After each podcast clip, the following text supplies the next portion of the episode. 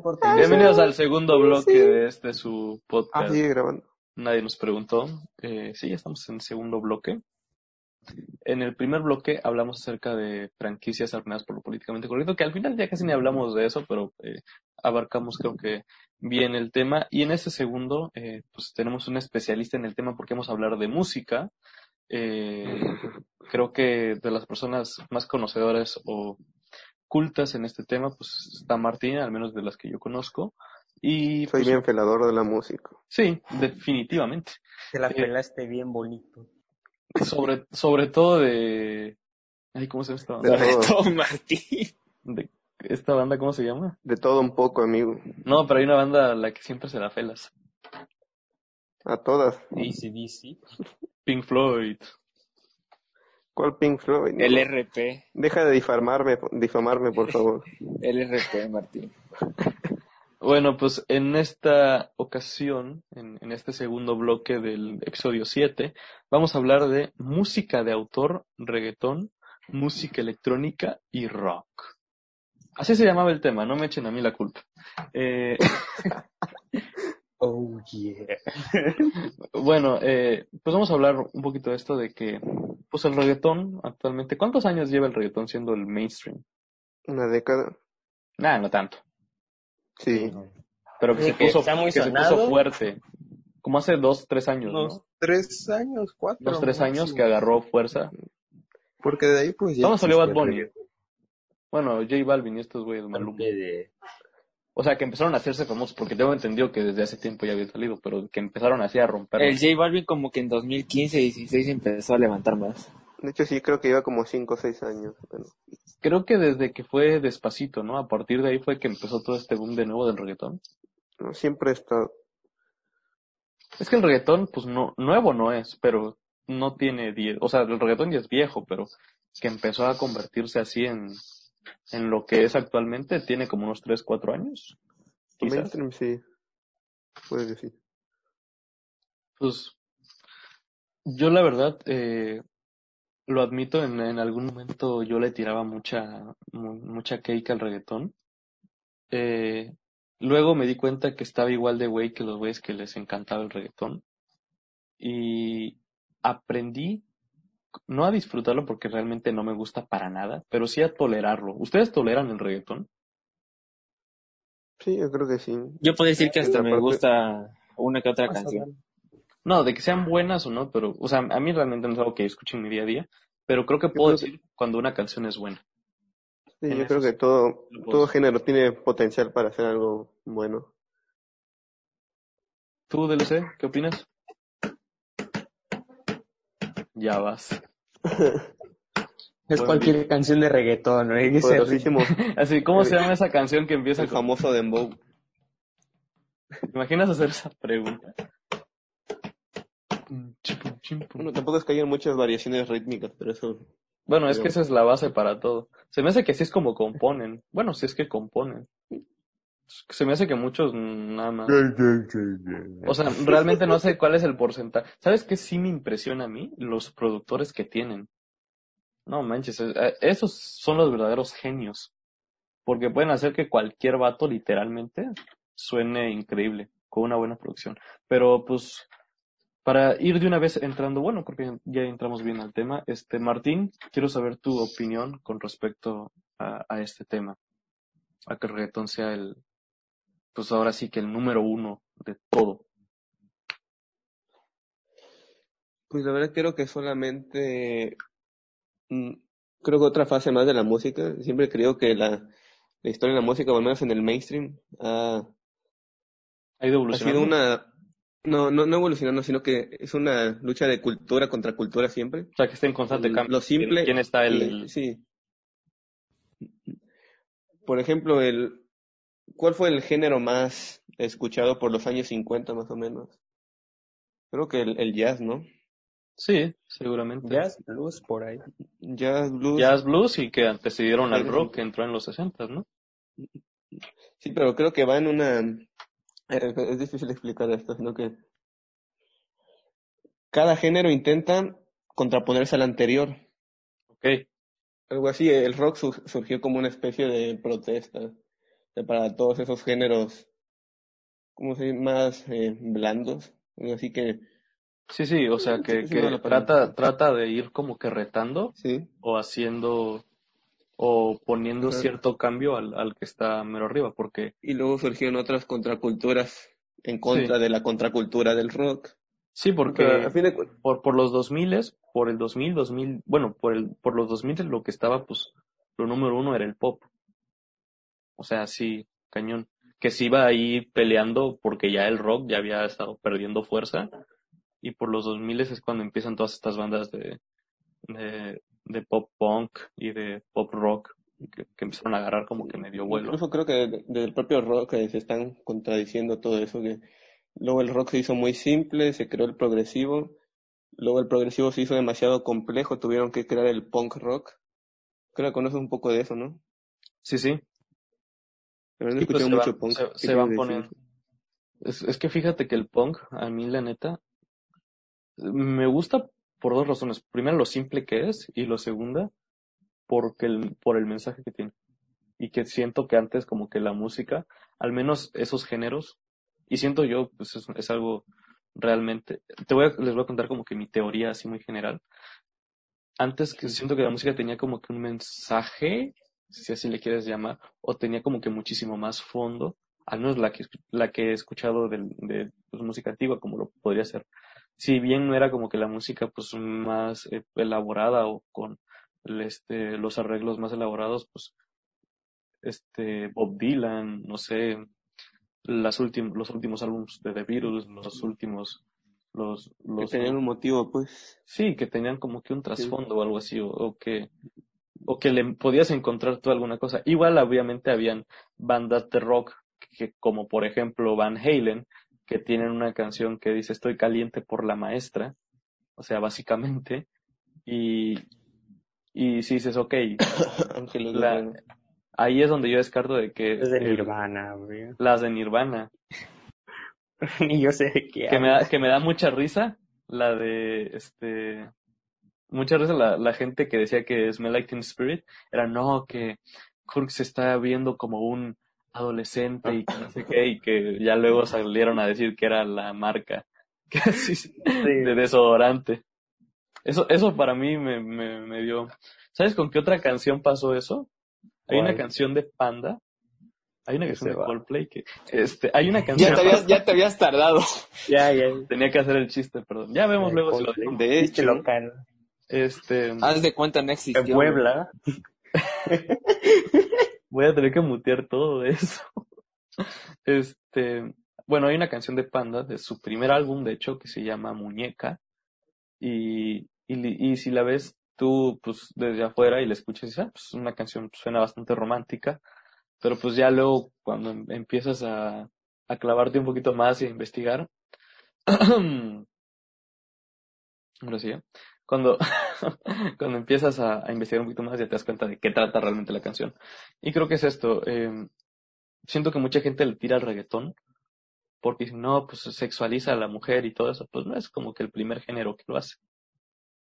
No sé. la, gente que está de acuerdo que la música compleja es mejor, entre comillas, ¿no?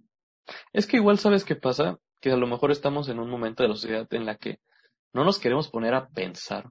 O sea, simplemente que- queremos poner música y no tener que pensar y tener que elaborar toda una idea acerca de lo que estamos escuchando. ¿sí? Creo que es más la sobresaturación de ideas e información de la última era. ¿Crees que eso ha influido Eh, en Sí, cómo se compone o lo que está de sí, moda? como que se se necesita pasar un filtro o algo así.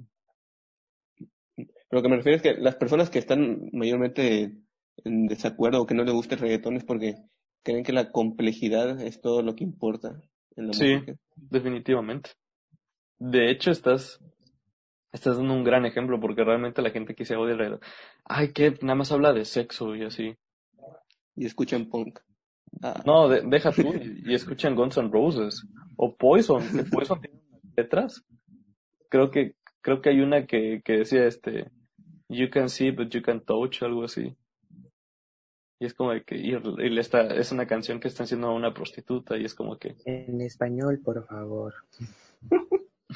Bueno, para la persona que, es- que, que no entendió lo que dije, que Escucha Molotov. Pues sí, escuchen Molotov, escuchen Molotov y van a ver eso, que pues igual Molotov no es como que tenga una, o sea, sí son músicos increíbles, son, muchos de ellos son multiinstrumentistas, pero pues tampoco es como que se, se la elaboren tanto. Ya cuando empezaron a sacar rolas como más de protestas, como que encuentras en un mensaje. Pero, ¿qué opinan del reggaetón? O sea, su opinión general acerca del reggaetón. Estamos hablando también de las letras. o sea, la De todo, de todo en Solo general. como- ¿Qué opinan, chavos? ¿Qué opinan? Pues lo puedes querer, lo puedes odiar, pero pues al final tiene ese toque de que te engancha, por decirlo así. O sea, es fácil de que Sí, una es, de es, es inevitable que empieces a mover el te piecito quede en la cabeza. Y solo por haberlo escuchado, no sé, una o dos veces así por la calle, ya te lo, te lo quedas en la mente. ¿Qué te digo? Ahora sí que... ¿Dejarías No sé. a tus hijos escuchar que- reggaetón? Sí, ¿por qué no? No, o sea, tampoco los puedo, les puedo prohibir que lo hagan. Si no les va a dar más curiosidad y puede terminar peor. Mejor que lo exploren ellos mismos. Ok, Martín. Pues que es, al- es algo simple en todos los aspectos. eh, produ- no, en producción creo que es en lo que más destaca, es en lo que se centra. Pero por el mucho. en la, la última década se centró en eso. Pero en composición, letra, mensaje, ejecución, entonces es simple, pero no es nada malo. Es, por así decirlo, el género que necesitamos últimamente. Ok. Eh, yo les tengo otra, otra pregunta que a lo mejor aquí podemos La música en- electrónica igual. en, una buena que está-. Justamente voy a eso. ¿Ustedes consideran sí. música a la música electrónica? Porque está mucho ese debate acerca de si la música Sí. electrónica es o no música. ¿Tú, Martín, qué dices? Por supuesto. Pero Se tiene que componer también. Creo que lo único en lo que está de desacuerdo la gente es como, como no se puede ejecutar eh, en vivo, en tiempo real, solo por eso no se puede considerar música, pero sí, es música. en- Ok, DLC, ¿tú consideras la música electrónica como arte? Bueno, no como arte, no como Pero música. como música. Yo creo que hasta la como cocina arte. puede ser arte. Sí, eso sí, si nos metemos en arte vamos a entrar en un tema filosófico muy duro, pero ¿tú consideras a la música electrónica como música? Pues sí, ¿no? O sea, disfrutas escuchándolo. O ¿Y bueno, un concierto de música electrónica? Ay, sí, pues no sé. Ver un vato nada más ahí moviendo botones o subiendo y bajando palancas, pues no tanto. No pagaría mi dinero por eso. Creo que es más como el performance que hacen, de que ponen así. O sea, yo sí jalaría ir a Tomorrowland, porque pues, se pone chido. O sea, es más fiesta que otra cosa, pero... Y pues las, los escenarios son increíblemente chingones, pero... ¿Tú, Martín, irías a un, a un concierto de música electrónica? Yo creo que al menos una vez sí. O bueno, ¿consideras que el artista está tocando un instrumento cuando es de música electrónica? Mm, Yo supongo que sí, ¿no? Compuso todo lo que está tocando. Creo que sí se podría decir que es un instrumento también. Yo, ¿sabes cómo lo veo? Como los esports. Si son o no son Mm. deporte. Creo que, que- creo que entramos a lo mismo, a la misma disyuntiva sobre si son o no son deporte. Pero los, la música electrónica se puso de moda como por el 2010 o algo así, ¿no? Como que con toda la moda de Bueno. Skrillex. Depende eso del EDM, sí, pero electrónica creo que se ha seguido usando. O sea, dentro del aspecto que sean instrumentos sintéticos, artificiales, desde mucho antes. Bueno, Creo pues incluso de los Punk. setentas. Creo que lo que hace diferente a la electrónica es de que se basa totalmente en sonidos generados por la máquina, no es como por un instrumento así que esté por fuera. Porque sí, han, hay canciones que han utilizado, no sé, pianos generados por la computadora, pero Ya sintetizadores. ajá, no, no es electrónica. Pero creo que incluso ha habido música 100% electrónico durante la década de los ochentas. Sí, había, había el, Siempre ha el estado. Music House, algo así le llamaban. Eso. Que, que fue muy popular en Europa. o sea, pri- primero según yo se popularizó en Europa y luego llegó a Estados Unidos. Algo así. Pero yo ¿Tú sí consideras que es, es correcto calificar la música, o sea, valorarla? ¿Una es valorarla, mejor que otra? O sea, ¿crees que una sea mejor valorarla en un ranking. Sí, algo así. Te voy a contar algo que siento que la persona que está que la persona que está valorando no, no sé por quién está hablando, porque por ejemplo, eh, es más, deja tú de que no sé por quién está hablando, no sé qué criterio está tomando para decir esta, esta, esta es el, este es el álbum número uno, porque por ejemplo, eh, según la revista Rolling Stone, que es de donde la gran mayoría de los de, de las personas se guían, el, el mejor álbum es el eh, de Sgt. Pepper de, de The Beatles. Hace unos meses ya cambió. No sé si Sí, sabes. incluso metieron la, una de Bad Bunny, algo así, me enteré. No, sí, pero en el último ranking ahora el número uno eres What's Going On de Marvin Gaye. Neta. Sí. Pero esa es mi pregunta. ¿Qué, qué criterios utilizan? Es que el problema de esa gente es que creo que le está dando un solo motivo a la música, cuando puede tener distintas funciones. Es que, ¿sabes Cada, qué? Por cada uno es ejemplo, un propio terreno distinto. ah, y hablando de música electrónica, para mí, Daft Punk la podemos meter como una banda de música electrónica. Sí, creo que sí. Bueno, para mí el mejor álbum de la historia y el que más me gusta a mí, que considero que es una obra de arte, es el Random Access Es Memories. de arroz con leche de panda. Qué belleza de álbum. No, o sea, porque yo considero así, eh, obviamente no he escuchado toda la música del mundo, pero de las que he escuchado, creo que no conozco un álbum que todavía le gane a ese. Que de hecho ganó un Grammy a mejor álbum en el año que salió, creo que fue en ¿Cuál? 2013. El Ram, ¿no? Ajá, el Ram. Sabes que ese nunca lo he escuchado, pero siempre lo he querido oír. Es un grandísimo álbum, te lo juro. Es, Es algo electrónico también, ¿no? Fíjate que no, No. fíjate que saben combinar muy bien toda la onda electrónica con instrumentos reales. O sea, sí, obviamente que sí le meten sintetizadores y cosas aquí medio electrónicas, pero no es como One More Time, ¿sabes? De que, de que sí es totalmente todo eh, electrónico, porque meten instrumentos, meten voces increíbles, el efecto que hacen en la voz es maravilloso. Incluso esta canción de Instant Crush con Julian Casablancas, si mal no, mm, si mal no, no lo recuerdo, es, es una rola increíble. Eh, hay, hay, hay muchísimas, hay, creo que es un álbum de 13 canciones o de, por ahí así, de 13 o de, o de 12 canciones. Y todas, te lo juro, son buenísimas. Es, es un álbum increíble de principio a fin. Y para mí ese es el mejor. Pero pues, yo considero imposible seleccionar uno solo para toda la historia. seleccionar cualquiera. Porque es que hay varios géneros.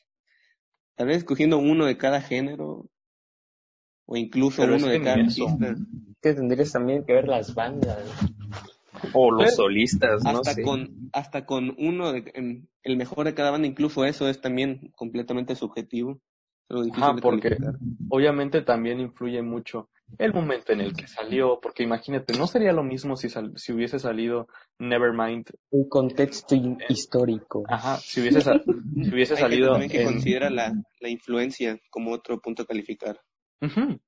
Oh, Exacto, y ahí es donde, donde les digo que, por ejemplo, no, no es lo mismo que hubiera salido el Nevermind en 2012, 2010 o 2020 a que a como hubiese, a como salió en 1964, 1994.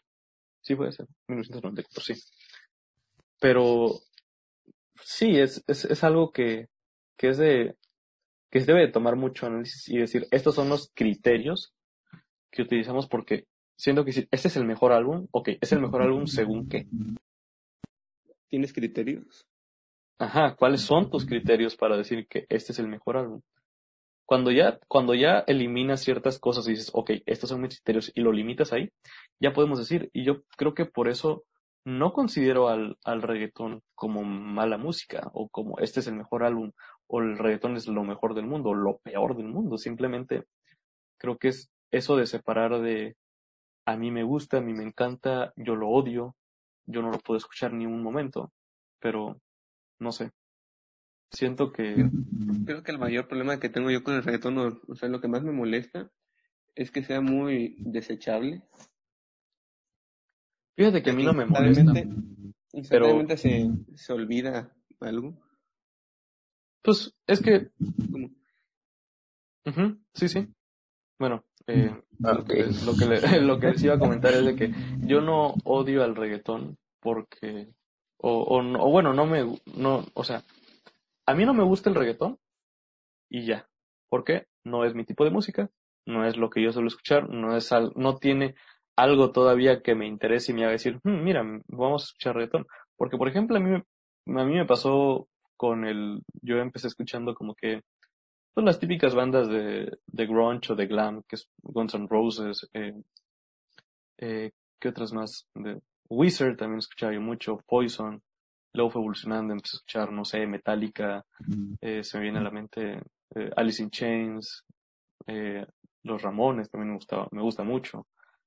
Y como que luego vas cambiando y luego me empezó también a gustar mucho la, la música electrónica. Skrillex me encantaba, me acuerdo que cuando iba en la primaria me encantaba Skrillex. El Bangarang, increíble álbum, te lo juro. Hasta la fecha lo escucho todavía. Es, es un, es un álbum increíble.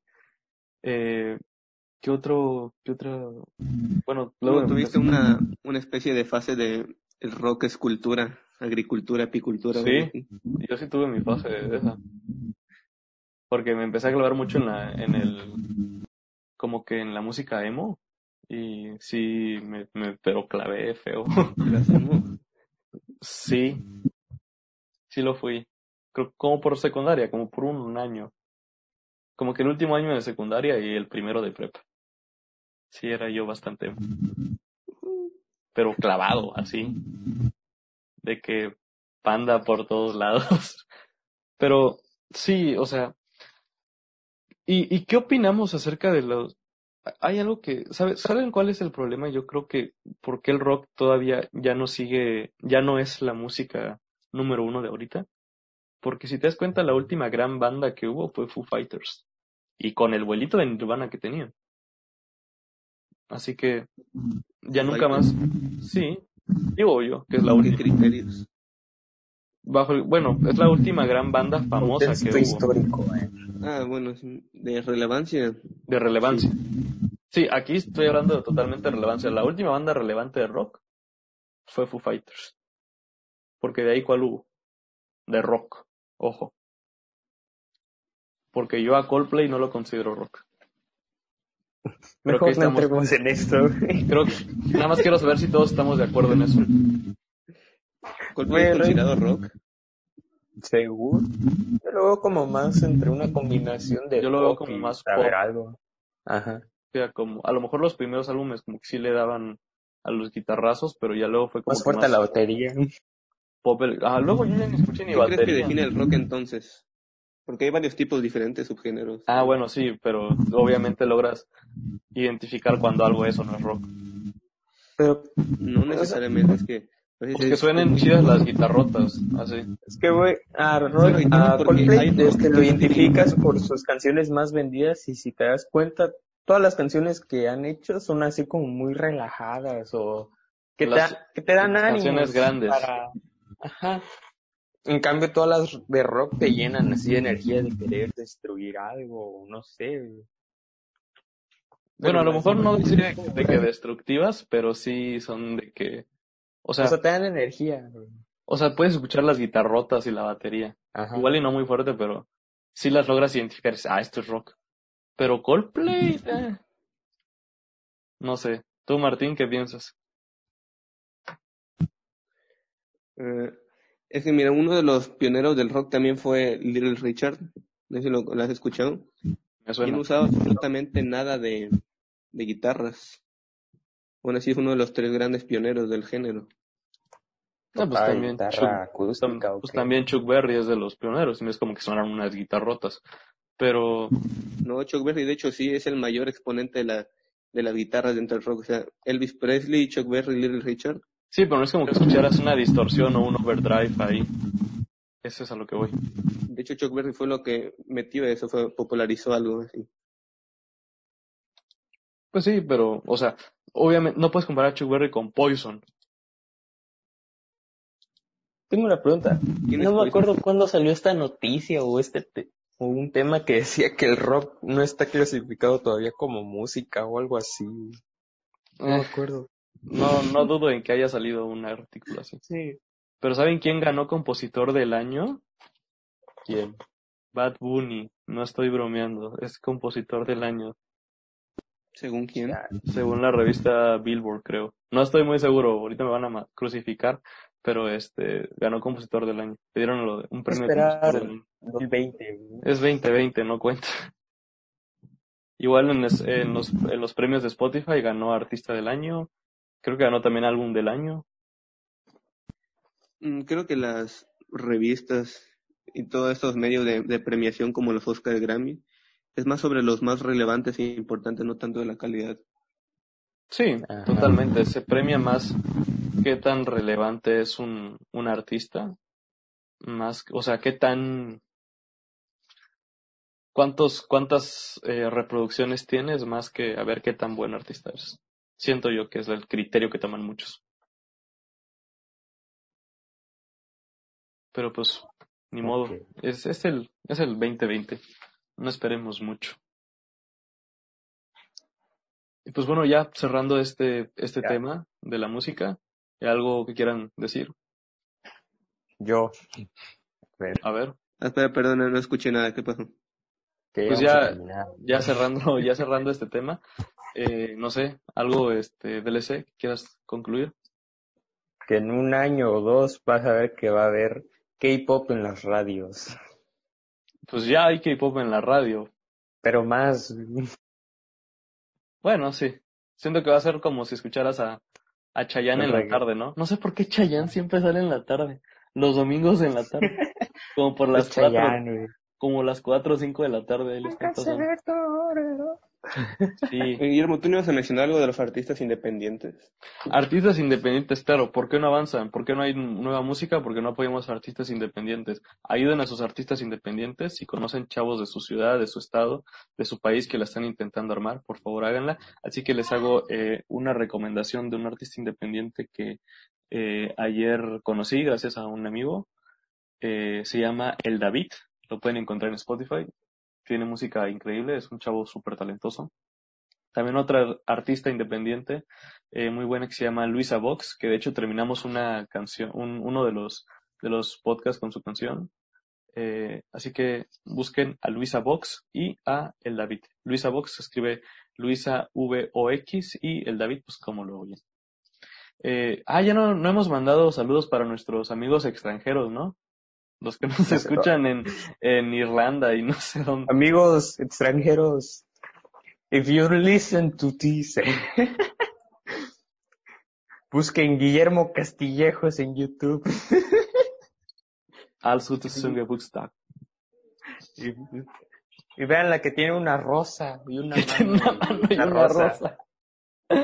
Gran canción, ¿eh? Gran canción. Ya llegué a los 300 vistas. Eso sí lo voy a mutear, carnal. No, vas a ver. Sí, lo vamos a- eso sí lo vamos a tener que mutear. ¿Por Pues bueno, gente, este fue el, el segundo bloque Dime, eh, ¿cuál es el motivo? podcast, de su podcast preferido. Bueno, no preferido, pero sí, Comentario general, toda la música es buena. toda la música es buena. Eso, con eso terminamos. Todo Este depende de la perspectiva. Este segundo bloque de su podcast favorito, Nadie nos preguntó, y nos vemos enseguida en el tercer bloque.